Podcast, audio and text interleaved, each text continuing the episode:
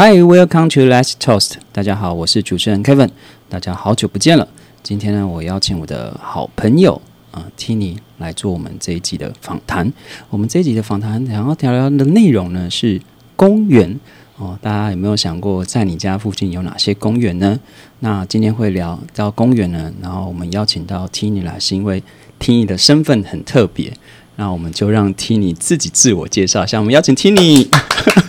嗨，Kevin，大家好。听你很害羞，好，听你听你可以稍微介绍一下你现在工作的背景吗？哦，好，我是 Tini。那其实我自己是呃寿山国家自然公园的保育解说课的记证。对，那同时我也是 KTC 的 member。对对对，这个要埋在后面讲，让大家一个惊喜。嗯、我们今天会我会邀请 Tini 来聊公园这个主题呢，是因为他在寿山国家自然公园管理处工作。嗯、其实呃，只要是每个高雄人，呃，应该是范围更大吗？台南、屏东应该都有爬过寿山，应该是没有错吧？请问一下，Tini，这个每年你们那边有计算过每年爬过寿山或者是去寿山国家自然公园管理处的人数吗？嗯、我们其实每年来爬寿山，就是来我们园区玩的游客人数的话，平均一天有一万人，所以一整年下来就是有三百六十多万人，诶，感觉好像不会输给动物园哦。嗯，对，更多，蛮多的，对对对。然后我们今天想要从寿山聊聊公园，嗯、主要是因为呢，就是呃，高雄人呢，可能诶，这集是给台湾所有地区的人听的，可是大家不用担心，我们会聊聊公园这件事情。呃，高雄人都会对寿山有份特别的情感，每个高雄人都有自己喜欢的一条寿山路线，你说对吧？对，没对对错。。请问 Tini，你最喜欢爬的是哪一条？嗯、我自己喜欢爬北寿山的步道，因为它嗯比较诶、生物多样性比较高。就是如果喜欢自然观察的朋友，喜欢看花花草草的话，其实北寿山步道是很适合大家，而且它的遮荫也很多，所以夏天并不会很热。好，OK，我待会跟大家讲讲我我自己喜欢爬哪一条，就不在三大路线之一的，就是都会从元亨寺后门进去的，可以看到百年石灰窑的。哦，那我想要就是说问问看大家，大家有没有想过，就是在你周遭身边呢，就是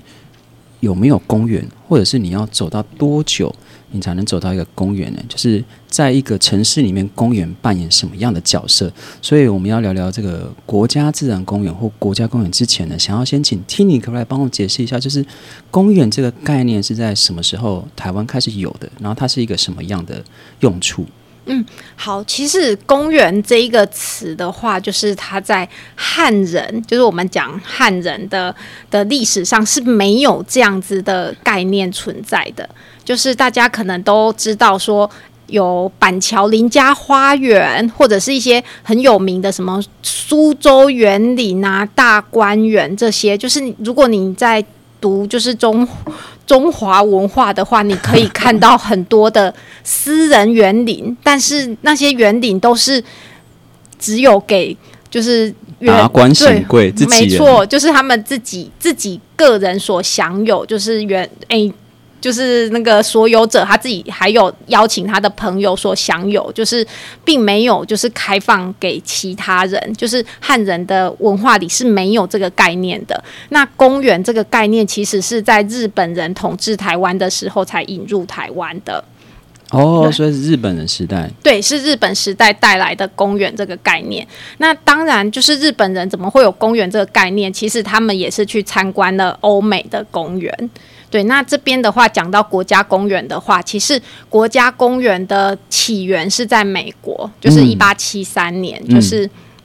呃，当时的话，呃，美国的西部还是一个就是类似比较荒野、自然原野的状态。那当时的话，就是约翰缪尔，后来称为就是国家公园之父的这一位，这一位前辈呢，他就是到了就是美国的西部去旅游。那他去旅游的这个过程中，他发现，在文明逐渐入侵这个荒野。自然野地的时候，就是造成那些原住民原本住在那边的原住民改变了他们的一些文化，然后也、也对野生动物开始产生了一些就是浩劫吧，人类的行为开始去捕猎野生动物啊，然后影响原住民的生活。对，所以当时他就想说，哇，如果有这么好的自然野地，那他希望一百年后的子孙还可以看到的话，能不能用国家的力量去保育它，就不能改变他的这个想法。后来真的有推动成功，所以这就是全世界第一座的国家公园的概念。啊，就是说，呃，公园这个概念其实从西方传进来，然后后面在比较晚期会有国家公园，就是国家公园比较像是保留一个在地的文化，这个感觉。一个自然景观对，嗯就是嗯、呃把我们现在所看到的，就我们现在如果看到一个美景，觉得很棒的美景，可是它可能随着时间过去之后，它就被人为破坏了。所以这时候用国家的力量强制介入这个地方，保护起来，不能改变，让后代子孙都还可以看到，为世界上保留一个美好的净土的哦概念。你你看 Tini 就是学识很渊博，就是我还没有跳到国家公园，他已经自己飘飘飘已经开始讲了很多。那我想要就是问一下 Tini，所以当初西方在成立公园这个概念的时候，公园主要的用途是呃，其实它其实其实就是用国家的强制力去维护了一个、一个自然的野地。那所以一开始的话，曾经是交给军方去管理的。所以像国家公园的从业人员的英文英文名称叫做 National Park Ranger。就是其实是游击兵，因为最早的公园是交给军方，就是由国家强制力去去排除里面的人为干扰。哦，Tini 是讲是国家公园这一块。对好，那我们现在就聊聊国家公园。那大家知道高雄有多少啊？不是高雄，高雄就只有两个，南部就只有两个。哈，大家知道台湾有多少国家公园吗？然后这个寿山它的名称又比较特别。寿山就是最近才成立，呃，最近比较晚期成立的国家公园，可是它的名字呢又不一样，叫做国家自然公园。我自己都差点忘记哈。好，我想要请听你稍稍微讲一下，我们现在台湾的国家公园跟国家自然公园的差异，可以稍微提一下吗？好，那其实台湾现在有九座国家公园跟一座国家自然公园，那它其实都是属于国家公园这个系统，就是它的法令是由国家公园法来保护的。对，那国家公园跟国家自然公园的差异是什么呢？为什么只有寿山叫做国家自然公园，多了“自然”两个字？对，难道是其他国家公园都不自然吗？都是人工的，没其实？不是，其实不是这样。对，就是因为国家公园它起源于美国，那很多国家都有国家公园，所以嗯国家公园它可以想象，它是一个。世界通行的，类似像品牌形象这样子的，就是很多国家都有国家公园，所以联合国的 IUCN 就是自然保育联盟，它对于国家公园有明确的定义。嗯，明确的规范。对它它有明确的规范。那首先它的规范就有规范到第一条，就是它的面积不能小于一千公顷。嗯，对，那那台湾的其他的国家公园呢，其实它的面积都有一千公顷以上。那当初嗯、呃寿山的话，就是由民间团体。推动要成立为一个国家级的自然公园的时候，就是寿山本身的面积是没有到一千公顷，所以它并没有办法符合国际上对于国家公园的规范。那所以，呃，参考了日本跟德国，就是有一种自然公园的系统，它是一个比较小型的公园。那所以，我们就是在我们的国家公园法里面新增了一个叫做国家自然公园的一个项目，就是它如果面积不到国家公园的大小，然后资源丰度也不到其他国家公园的量，可是它也是一个很值得保护的地方的话，那它就可以成立为国家自然公园。哎，所以这个算是走后门 啊？没有，我们是台湾独创。你说参参考日本跟德国，哎，那我想要问一下，就是说，那其他国家它如果碰到这种状况，你你清不清楚，就是他们是怎么，就是怎么样在保护这块可能它面积没有到国家公园这个程度的这一个景色的地方呢？有没有？就是你清楚吗？因为国家公园的概念是来自于美国，那美国是地广人稀，就是它的哦，土地面积非常的大，所以它不会有这个问题。对，那所以就是会有这样子的这种保护区的面积不足的，其实就是像日本或者是嗯像、像我们，就是会是地狭人稠的国家才会有这种问题。对，好，那你刚我我想要就是帮大家理清一下，就是说，如果国家公园是一个品牌，嗯那假设我们就是符合这个联合国的规章，呃，台湾的呃台湾成立的国家公园符合联合国的规章，那就是说我们是不是有一些，例如说有一些会议啊，或者是有一些共同的议题，我们可以去参加这种全世界的这种国家公园的会议去探讨，就是它有什么福利？就是我的意思说，我们参考了它的规章，那我们是我们保护我们还是有自己的法规嘛？那如果我们就是如果连如果这个国家公园是一个品牌的话，那我们符合这个国家公园法的话，跟世界接轨的话，它有什么帮助？我比较想要了解的是这一块。嗯、其实像。有一些国家公园，就是台湾的一些国家公园，会跟其他国家的国家公园，就是类似缔结姐妹国家公园之类的。然后也有姐弟的哦，对对，就是姐妹的，哎，对，这样子有助于它的交流，因为至少都是符合就是 IUCN 对国家公园的规范。对，嗯然后那个属性比较相近的的话，就可以去缔结一个，比如说姐妹的关系，或者是会有交流，就是人人互相就是两边去做参访啊，或者是学习的这些。对，嗯，对对对。哦，因为我会这样问，因为 Tini 有出国交流过，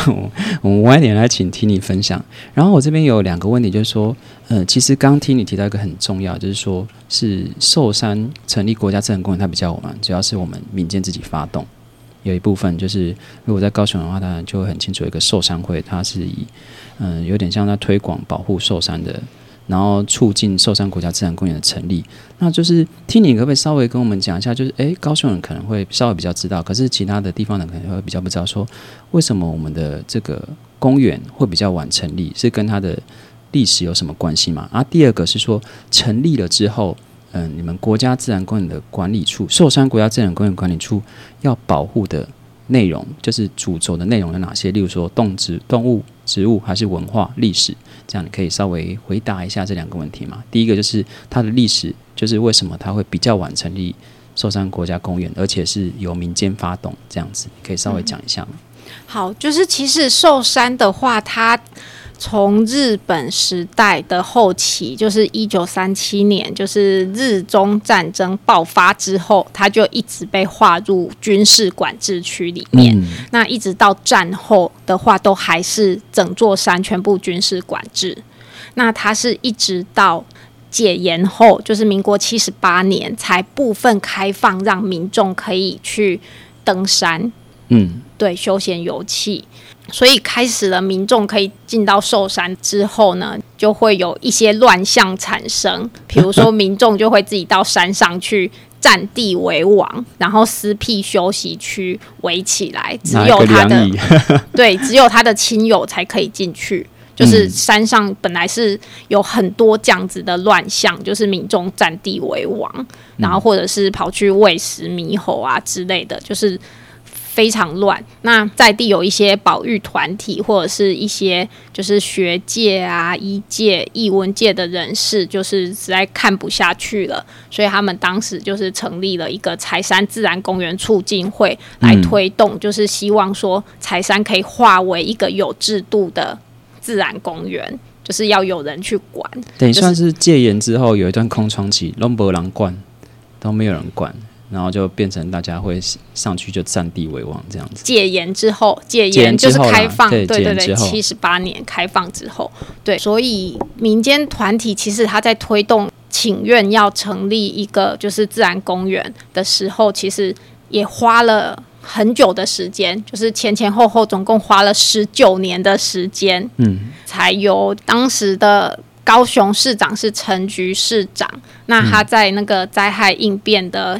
会议中，就是跟当时的行政院长是吴敦义，本来之前也当过高雄市长，那他他在灾害应变的这个会议里面，就是陈局市长就跟吴敦义行政院长提说，能不能把台山划为一个国家级的自然公园？嗯，那那那个当时的吴院长也就是爽快的答应了，说好，那我们就把寿山哦，柴山的官方地名是寿山，嗯，对。把寿山就是朝向国家级的自然公园方向办理，所以从民间开始提出要把柴山划为自然公园，到真的吴院长答应这件事的话，前前后后总共经过了十八九年的时间。哦，就是其实我在高雄，我非常有感觉，就是我们很多东西都是民间自己争取来的。对，没错。对啊，呃，不是说我们的政府不努力，而是说很呃，有些事情是我，例如说我看啊，其实像我们高雄车站，呃，第五代现在新建嘛，它的现在的样子呢，也是公听会也是一直修正，一直修正。当初也不，当初规划也不是长这样子，所以我一直对寿山一份很特别的情感。嗯，我想要先问，就是说解严。之后开放嘛，就是开放之后造成这乱象。那有没有因为减这段时间有让这个寿山有一些它的多样性反而有得以保留？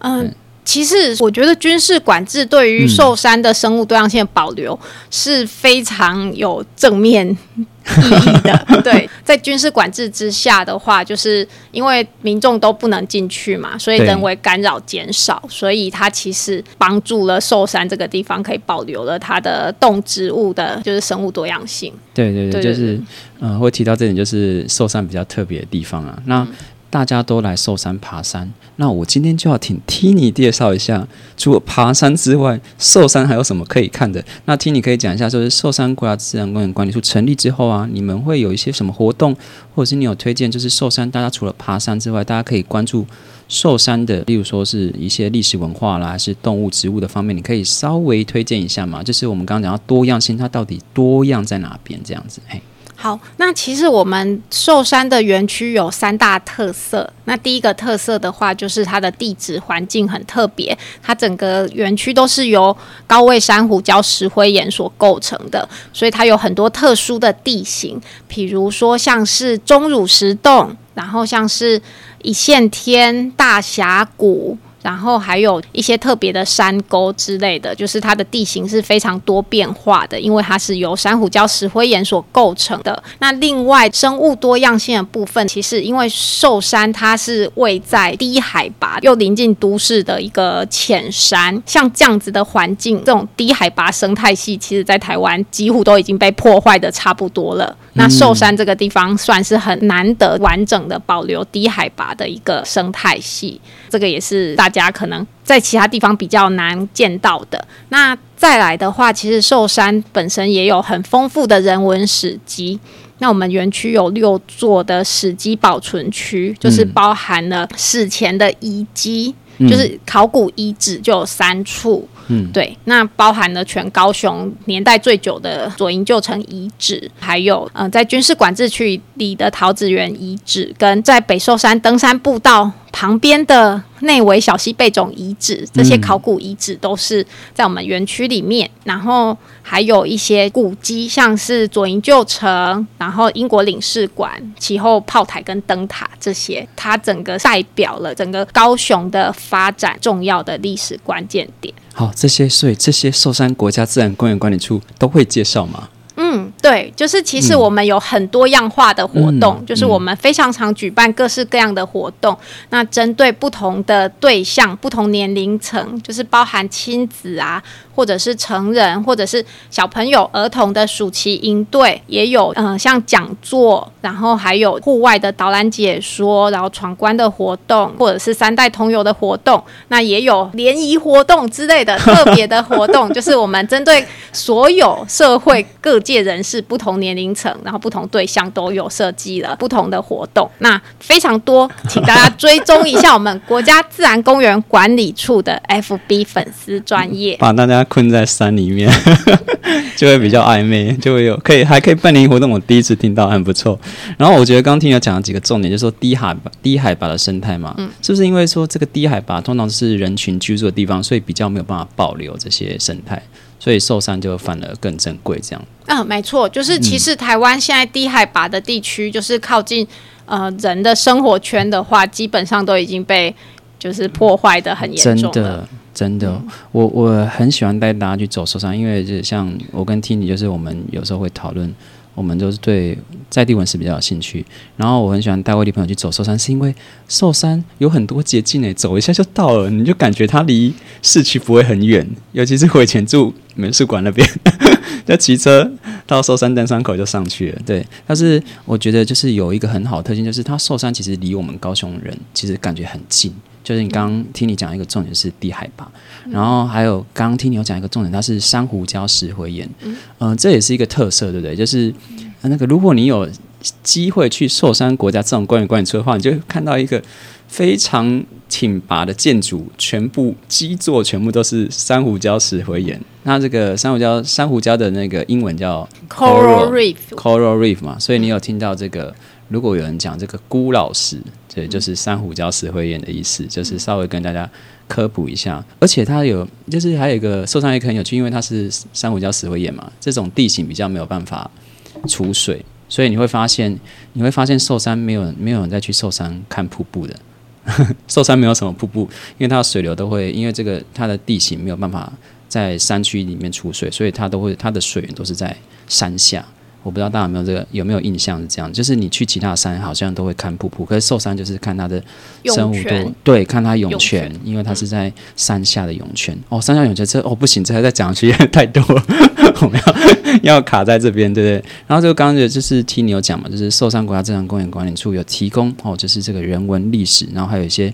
低海拔，你可以看到一些低海拔植物的生态，然后还有看到这个珊瑚礁石灰岩。我想要请听你，既然就是都来了，你可不可以稍微推荐一下？假设我们要走寿山，你比较喜欢哪一条路线？假设我现在我要去寿山国家自然公园管理处，可是我不想要骑车或开车上去，我就单纯想要走一走。我们刚刚说寿山其实离高雄市区很近嘛。那你有没有一个推荐的路线？诶，让大家挖宝一下，知道一下。我今天我就走路，我就可以看到寿山，我就可以看到从寿山看到高雄港的美景，我也可以看到参加到国家自然公园管理处的活动。可以稍微讲一下你喜欢的路线，或是推荐的，讲个一条就可以了。嗯，好。那其实，诶，我自己最推荐的路线是北寿山龙泉寺登山口到雅座这条路线，嗯，这也是最多人在走的。嗯，对。那它。本身到登山口的话，就是可以搭乘大众运输过去，就是可以直接搭火车到美术馆，或者是搭轻轨一样到美术馆站前面步行过去的话，大概十至十五分钟，就从龙泉寺登山口往上走，那最后走到雅座这个奉茶站，就是可以喝养生茶，然后还可以欣赏海景，那边的景观非常漂亮。那沿途的话，基本上都有树荫，所以不会很热。这是我自己最喜欢的一条。那如果大家想要就是问说寿山你觉得最有趣的活动的话，那我个人推荐探洞的活动，就是到石灰岩洞探洞。哦，如果有去过一线天或者这些，就是有些洞要申请，对不对？你可以你可以推荐一下，就说哎，你可以稍微讲一下，嗯，现在寿山呢有哪些洞？它有些这个探洞的。这个探洞的资源，然后需要申请，可以稍微讲一下吗？好，那探洞的话，基本上我们目前开放的洞穴有四个，就是星星洞、天宇天才洞、北风极乐洞跟金瓜洞。那它只在就是干季的时候开放，就是每年的十一月到隔年的四月期间，可以上网申请进去探洞。那雨季像现在雨季是不开放的，因为里面很湿滑、很危险，而且其实钟乳石还会在生长，就是在。有水的的这个期间的话，钟乳石还可以再生长，所以我们雨季是不开放探洞的。对，所以就是重点是在十一月到四月之间。对，就是大家可以在 Google 搜寻寿山户外活动。就可以看到我们的网站上面可以看到石灰岩洞的这个选项，点进去看就可以看到很多石灰岩洞穴的巡守员的名单，这些是我们就是认证合格的巡守员，那他们都会留他们的联络方式，那大家可以去看一下他们个人的自己的介绍跟他的专长，然后去选适合的巡守员跟他们联络。那请巡守员就是到时候就是代为提出申请，然后并且带你们进去探洞，这样子可以维护大家的安全，而且也让大家有一个好的就是探洞体验。哎，那我们如果要去寿山国家自然公园管理处的话，你会建议我们怎么到呢？就是嗯，如果是到我们的游客中心的话，就是大家可以搭乘那个捷运到西子湾站二号出口，或者是搭轻轨到哈马星站。那沿着千光路往上走的话，大约是十至十二分钟可以到达我们的游客中心。其实很快，对不对？对。哦，走十到十二分钟就到。嗯，好像是诶。对对，因为我都从另外一个地方走。好，就是寿山其实有很多条步道，那龙泉寺那条应该是大家就是最喜欢的。对对，因为我我常常我朋友也在那边。那其实像动物园、中山大学，其实他们也都有入口可以进寿山。那今天就是非常谢谢 Tini 来分享这个寿山国家自然公园，主要是要推广跟大家推广说，哎，我们可以稍微再注意一下周遭的这些我们一些自然的资源。其实全台北是有公园，有这个哦，不要讲那动物园，这是另外一件。好，动物园另外一集再录。差点要讲到全台全台湾的动物园。好，就是要希望大家可以多关注一些，就是我们在地的文化资源。其实公园的多，就是就像你讲，就是它当要保留当地那个时候的文物，就是那时候的景色，其实是很适合观看。而且寿山它因为戒严时期的关系，它反而更保留了。多样性，而且它是低海拔，所以为什么高雄人每个人都说寿山是我家后门，